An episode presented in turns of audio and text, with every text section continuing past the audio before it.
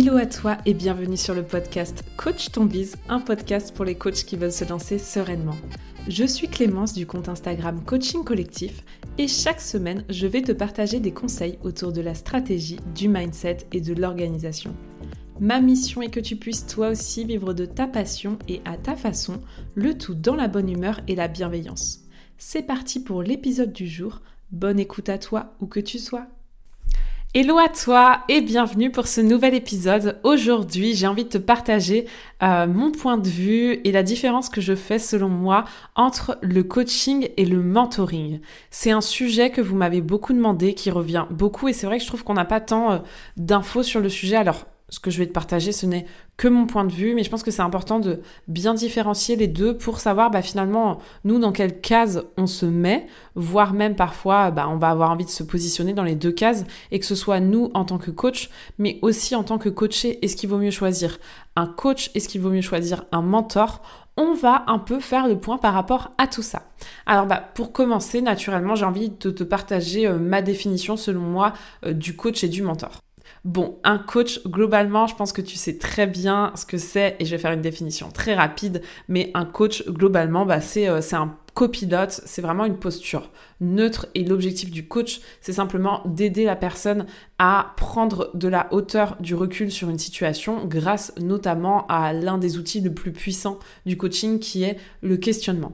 Donc le coach vraiment lui va pas du tout apporter de conseils, ça fait partie d'ailleurs euh, de la posture à adopter que de ne pas conseiller et c'est vraiment son rôle que juste d'aider à trouver les réponses par soi-même.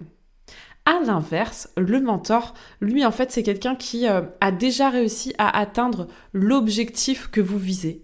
Et c'est au travers de son partage d'expérience, de ses retours et de ses conseils bah, que vous allez pouvoir avancer. Donc c'est vrai que c'est deux postures qui sont presque complètement opposées. D'un côté, on donne pas du tout de conseils, alors que de l'autre, au contraire, on en donne.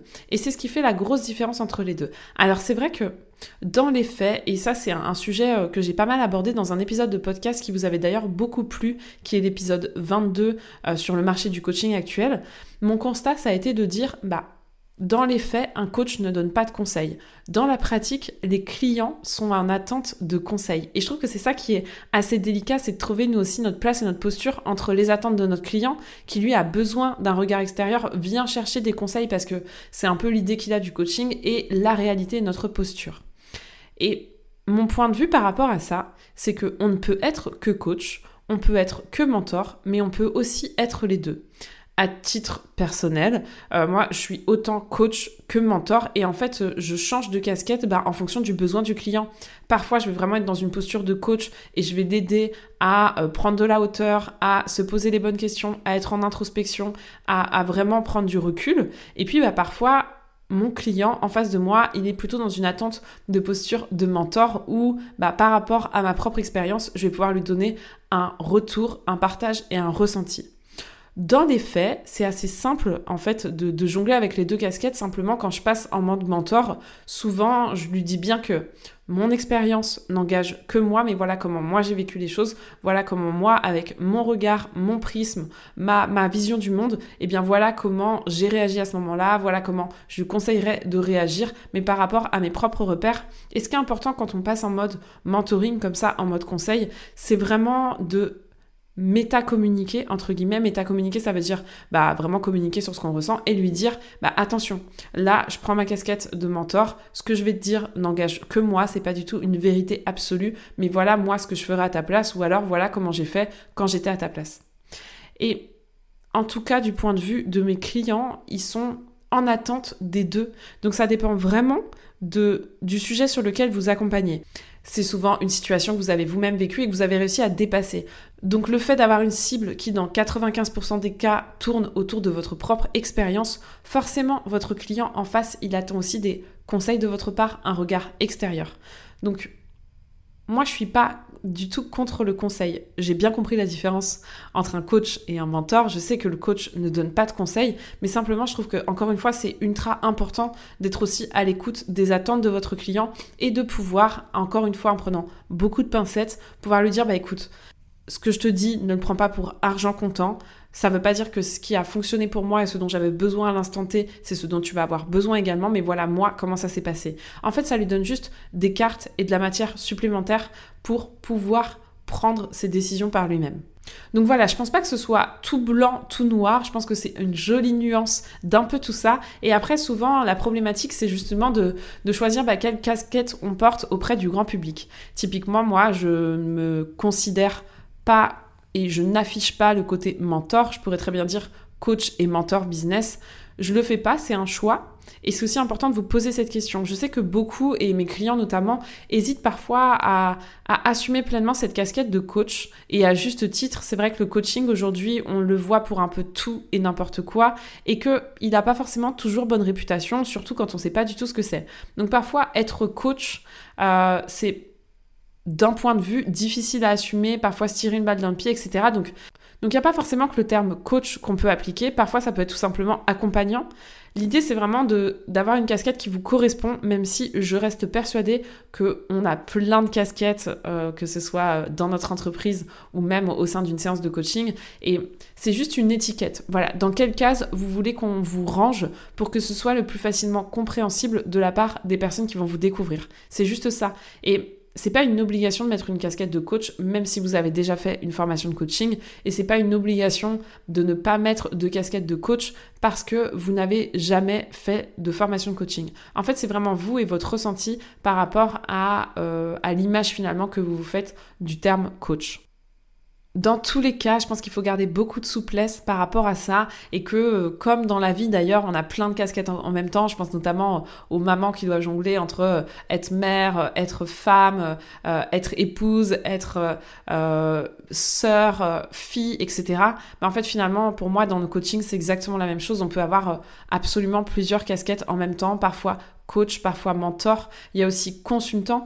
Euh, consultant, pour moi, ça se rapproche un peu de mentor, mais dans le consulting, il y a vraiment ce côté euh, beaucoup plus conseil euh, qu'on a un peu moins dans le mentoring, où mentoring, c'est plus du partage d'expérience.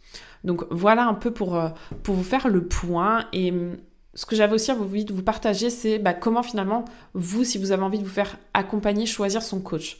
Je trouve que c'est super difficile de choisir son coach. Enfin, je sais pas pour vous, mais moi je sais qu'à chaque fois que j'ai envie de me faire accompagner, et là je viens juste euh, d'intégrer un programme d'accompagnement avec Romain Nimois et je suis trop contente euh, de l'avoir fait, mais c'est très dur de choisir son coach parce que, bah, parce que finalement on a plein de critères et que euh, c'est difficile de trouver une personne qui correspond à tous les critères. Alors souvent, évidemment, le feeling c'est le premier critère, mais il y a aussi bah, notamment l'expérience du coach dans le domaine dans lequel on veut avancer qui je trouve est très important alors que en réalité, quand on est coach, on le sait, on n'a pas besoin d'avoir de l'expérience dans le domaine pour pouvoir aider les autres. Mais moi, je sais qu'à titre personnel, j'ai envie que la personne avec qui je vais me faire accompagner connaisse bien mon sujet et ait déjà de l'expérience par rapport à mon sujet. Donc demandez-vous si vous avez envie que le coach qui va vous accompagner ait de l'expérience par rapport au sujet. Je parie que dans 90% d'entre vous, et dites-moi, euh, partagez-le moi sur Instagram, bah, vous avez envie que votre coach connaisse le sujet. Et dites-vous bien que c'est exactement la même chose pour vos clients et c'est d'ailleurs pour ça que je vous invite vraiment à cibler sur un sujet que vous maîtrisez, que vous connaissez, par lequel vous êtes passé, que vous avez vécu. Mais c'est aussi pour ça, c'est parce que les personnes vont se sentir en confiance si elles savent que vous-même, vous savez ce qu'elles traversent parce que vous l'avez traversé aussi. Et moi, je sais que c'est un critère hyper important pour moi. Mais ça, en fait, quelque part, on sort de la casquette coach, c'est du mentoring, c'est-à-dire que j'attends de la personne en face de moi qu'elle puisse me partager son expérience par rapport à ce qu'elle a déjà elle-même vécu. Bien sûr qu'elle m'aide à me poser les bonnes questions, qu'elle m'aide à prendre du recul sur la situation, mais moi perso, euh, sur les coachings que j'ai envie de faire, bah, j'ai envie d'une personne qui à la fois est mentor et à la fois coach. Et ça ne veut pas dire que parce que moi j'ai envie de le faire, vous avez aussi envie, mais c'est juste important de vous poser cette question. Est-ce que l'expérience de votre coach par rapport au sujet sur lequel vous avez envie d'avancer est important pour vous ou pas? Et là, évidemment, c'est business, donc c'est encore plus prononcé, mais même si demain je prends un coach euh, de vie euh, sur, je sais pas, peu importe la problématique, j'aimerais que cette personne-là, bah, finalement, euh, elle connaisse bien cette problématique, elle est déjà pas mal connue sujet, ce serait encore mieux si elle, si elle avait été à ma place à un moment donné. Et c'est vraiment ça, je trouve, qui est puissant et qui est important à comprendre entre ce qu'on nous enseigne à l'école et la réalité du terrain. C'est que dans la réalité du terrain pour que vous puissiez euh, déjà vous démarquer de la concurrence et tout ça. Enfin, il y a plein d'épisodes de podcast là-dessus, mais c'est super important de cibler sur une problématique qui vous parle, que vous avez vous-même vécu, qui vous touche, et en même temps de prendre conscience des attentes de votre client. Et les attentes de votre client, bah, c'est aussi ça. C'est aussi avoir euh, un regard extérieur que vous pouvez apporter. Et le tout, en fait, c'est de savoir, je trouve, mettre les formes quand vous prenez une autre casquette que celle de coach et que vous le précisiez. Maintenant, oui, il y a vraiment quelques sujets où il n'y a pas du tout besoin de mentoring, mais c'est vrai que la plupart du temps, euh, les attentes des clients tournent autour de coaching et mentoring. Donc, de la même manière que parfois, euh, en tant que coach, on a d'autres outils à notre disposition. Enfin, moi, j'ai fait de la PNL, il y a énormément d'outils, la sophrologie, etc., que vous pouvez mettre au service du coaching. Bah, pour moi, votre expérience peut aussi être mise au service du coaching et peut aussi permettre à votre coaché d'avancer et d'aller encore plus loin. Voilà un peu pour, euh, la différence entre, les deux. C'est un épisode assez court, mais je trouve que c'était important de vous partager les deux et de vous partager mon point de vue sur, euh, bah voilà, sur le fait qu'en fait, euh, l'un n'est pas incompatible avec l'autre, que donner des conseils, encore une fois, ce n'est pas être coach, on est bien d'accord, mais c'est pas parce que ce n'est pas être dans une posture de coach que de donner des conseils qu'on peut pas le faire.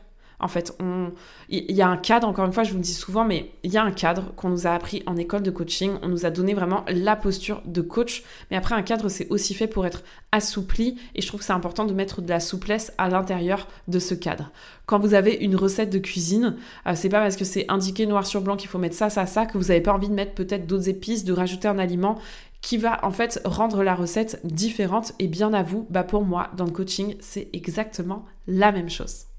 Voilà, c'est comme ça que s'achève cet épisode de podcast sur euh, un, petit envie d'appétit. Il est 11h41 à l'heure à laquelle j'enregistre le podcast, donc c'est peut-être pour ça. En tout cas, j'espère que cet épisode t'a plu. N'hésite pas, comme d'habitude, à venir me partager ton point de vue sur le sujet euh, en message sur Instagram. J'adore échanger avec vous sur les épisodes de podcast. En tout cas, comme d'habitude, c'était un plaisir de passer ce moment avec toi. Je te souhaite une bonne journée, soirée, peut-être même nuit, en fonction de l'heure à laquelle tu écoutes le podcast. Et je te retrouve dès la semaine prochaine. C'est tout pour aujourd'hui. J'espère que l'épisode t'a plu. Si tu l'as aimé, n'hésite pas à t'abonner au podcast et à le partager autour de toi. On se retrouve la semaine prochaine pour un nouvel épisode et n'oublie pas que tout est possible avec de la passion et du passage à l'action.